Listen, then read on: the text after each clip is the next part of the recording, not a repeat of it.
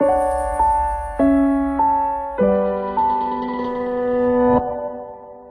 んにちは。スペシャルさくらです。えー、っとですね今日はあのー、私は今喋る仕事をしてるんですが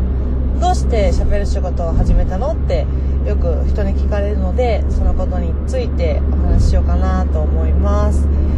皆さんの周りにはどうですか？司会やってる人とかあの喋ることを仕事にしてる方っていますかね？なんか私の周りにはあんまりいなかったのであのー、最初その喋る仕事ってどういうものなのか全然わからなかったんですけどだからみんなもあのみんなっていうか私の周りにいる人もどういうことするのかなとかどうやってなったの？っていうことをよく聞かれますがなんとなくでした。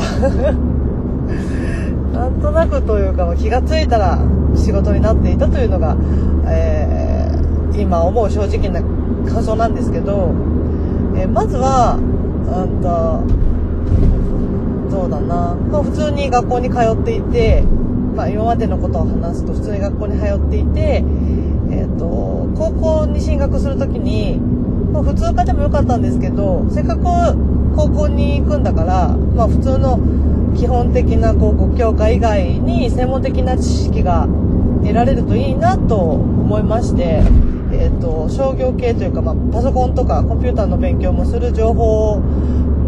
の科があるところですね。に進みましたなんとなく私の選択はそんな感じで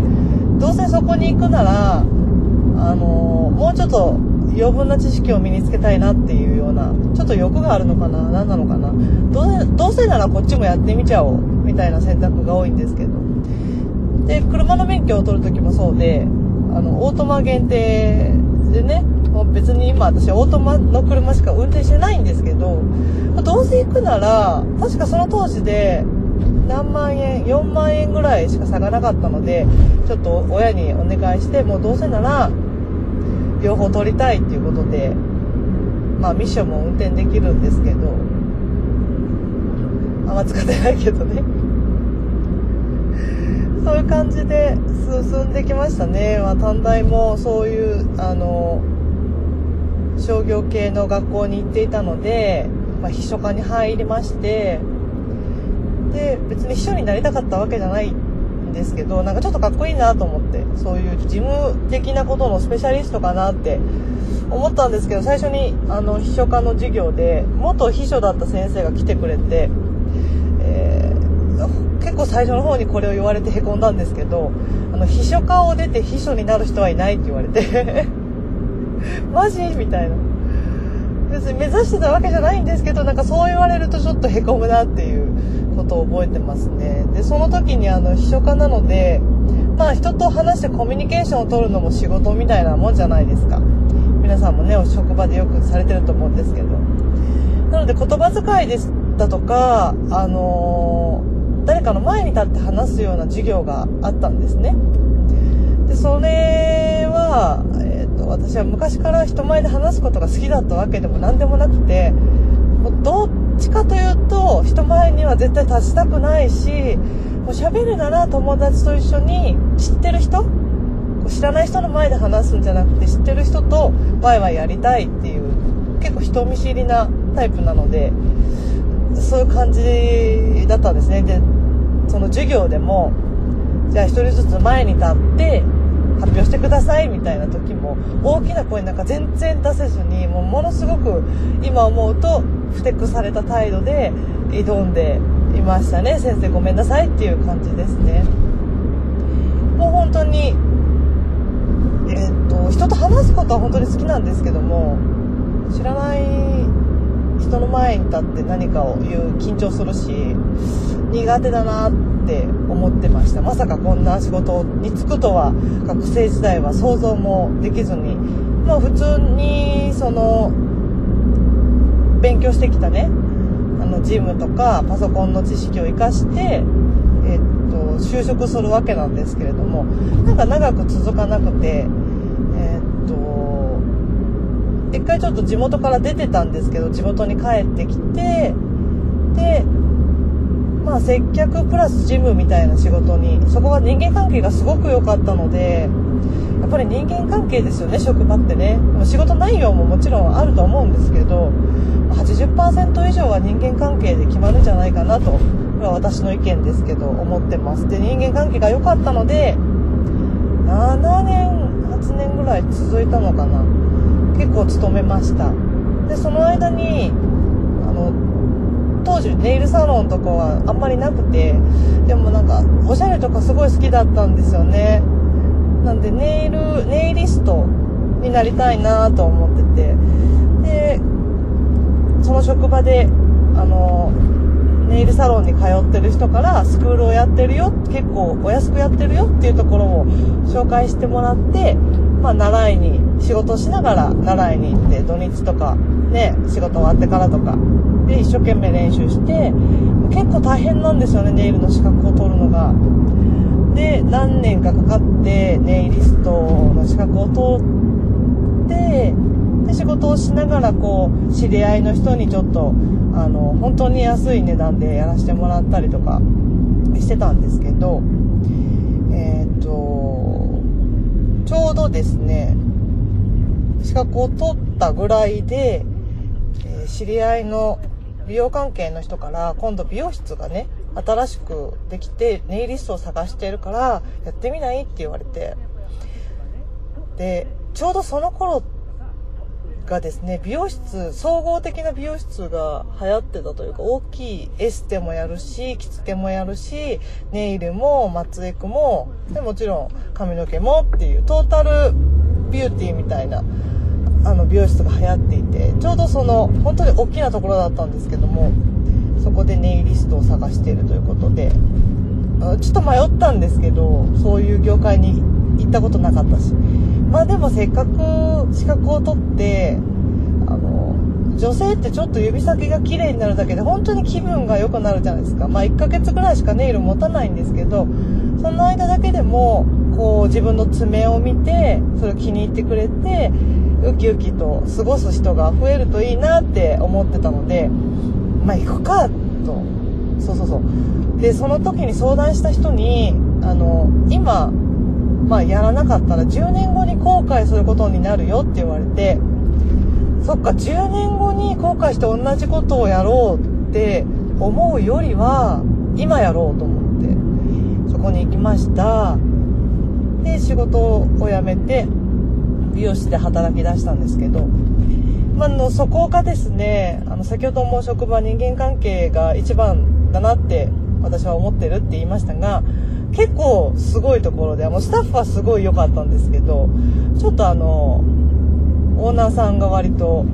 あのあんまりあれですけど言うと結構変わった人でちょっと辛かったんですね。でまあ、いろんなことで怒られて、まあ、もちろん自分もそういう仕事が初めてなので分かっていない部分もあったと思うんですけどでもなんかそれとは関係ないことでこう機嫌で怒られたりとかがあったから結構追い詰められていてでなんかなどうしたらいいのかなってもう同僚オープニングスタッフたちもみんな辞めていくし新しく入った子も辞めていくしちょっと私も考えなくちゃいけないなと思って。で思い切って辞めることにしまして2年で辞めたんですね。でそこからもう自分でやろうということで自宅をサロンにしてあのそういう美容の仕事をしてました。そしたらありがたいことにすごく忙しくなってで一生懸命仕事をしながらあのその頃あのカフェでえっとカフェをやっている友達がいてそこにいろんな集まる人たちとすごく仲良くなってでたまたま友達の誕生日パーティーをこう場所があるんだからものすごくあの進行表とかを作って出し物とかも結婚式みたいなもんですよ。プチ結婚式みたいなぐらいあの思考を練って、え、計画を立ててやろうってなって。でその時にですねあのまあ、みんないろいろ役割があって考えることとか向いてることとかその中で私は司会をやってってポンって軽く言われてでまあそんなのねあのもう全然みんな身内だし知らない人って言っても友達の友達が来るぐらいだから「あいい」よって言ってそういうの好きだから結構こうカチッカチッと仕切るのは好きだったんですよね。ただそれを人前でするのかこう慣れた人の中でするのかっていう問題で慣れた人の中でやりたいっていうタイプだったの。で一回司会をしてみてというか司会って呼べるほどのもんでもないです。じゃあ次準備してますんで準備いいかな？じゃあ行くよ次これですみたいな。もう本当に友達のノリで。何の緊張もなくやってたんですけどそしたらなんかあのー、うまいって言われちゃっていやうまうまいそう？みたいな。褒められると調子に乗るタイプなんですね。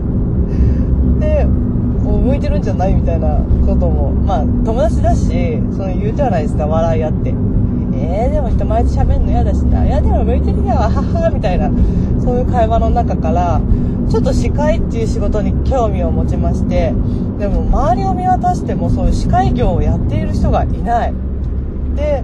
まあ、習いに行くっていうのも探しても、結構ガチだし、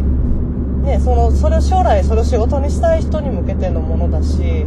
ちょっとそこまでは思っていないなと思って、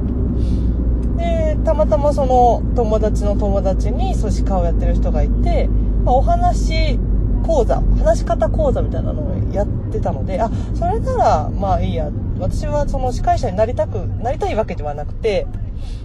その司会っていう仕事がどういうものなのかなっていう好奇心でえっ、ー、と、例えば何て言うの？役割ってあるじゃないですか。ネイリストだと、こう、ネイルの技術を磨いて、人をきれいにすることで人を喜ばせる仕事ですよね。ただ司会っていうのは、だから声で何をするんだろう、こう、その場を仕切るとか、今だとなんとなくわかるんですけど、その頃は全然わからなくて、司会者とはというようなことが知りたくて、まあ、軽い気持ちで習いに行きましたら、なんか知らないけど、あのすごく本気だと受け取られたみたいで全然あの本気じゃなか 本気じゃなかったっていうわけでもないですけどね。習い事をする時はまあちゃんとそれに向かい合ってやりますけどでもそのプロは目指してなかったんです本当に。でもなんか教えてくれる先生はプロを目指していると思われたみたいでもう早くそれは実際やってみると見ないと分かんないよって言われてすごい嫌です嫌ですってずっと 抵抗してたんですけど、いや、やってみないとわかんないからやりなさいって言われて、まあやってみて、もちろん嫌々だったので、あの、あんまり、どうかな、最初の頃あんま覚えてないんですけど、もう、あんまり、やりたくないなみたいな。そんな、私なんか何にもわかんないし、自信もなかったので、やりたくなかったんですね。そういうのありますよね。なんとなく仕事の全容が分かって私人の人の真似っていうかこう上手い人をネイルでもそうだったんですけど上手い人を見てあこういう風にこういう流れでやるんだなっていうのが分かるとなんとなく自分の中でもその方向性が見えてきて、え、できたりするんですけどそういうのもなかったのでもうわけがわかんないんですよね。司会者がどういう人なのかっていうのもわかんないし、ただ喋って、こういう順番で進めていってねって言われて、え、じゃ、だ、じゃあどうすんのって、もう結構パニック状態でやってたので、ちょっとね、浮ついてるじゃないですけど、やりがいなんかもそういうのでは感じられにくいと思うし、だか最初の方はそんな感じで全然続ける気もなかったんですけど、あの、転機になったのがラジオですね。ラジオをやってみないかって言われて、それも、その時すごい美容の仕事が忙しかったので、断ったんですけど、いや、無理です。スケジュールが開けられませんって言って。でも、そんなことを言ったら、ね、せっかく話もらったのに、ダメでしょ、やってくださいって言われて、はいって言って、もう本当にその当時のスケジュールすごかったんで、死にそうになりながらやったんですけど、でもラジオ昔から好きだったし、やってみるともうむちゃくちゃ楽しくて、あ、喋る仕事って面白いなと思った一番最初がラジオのお仕事でしたね。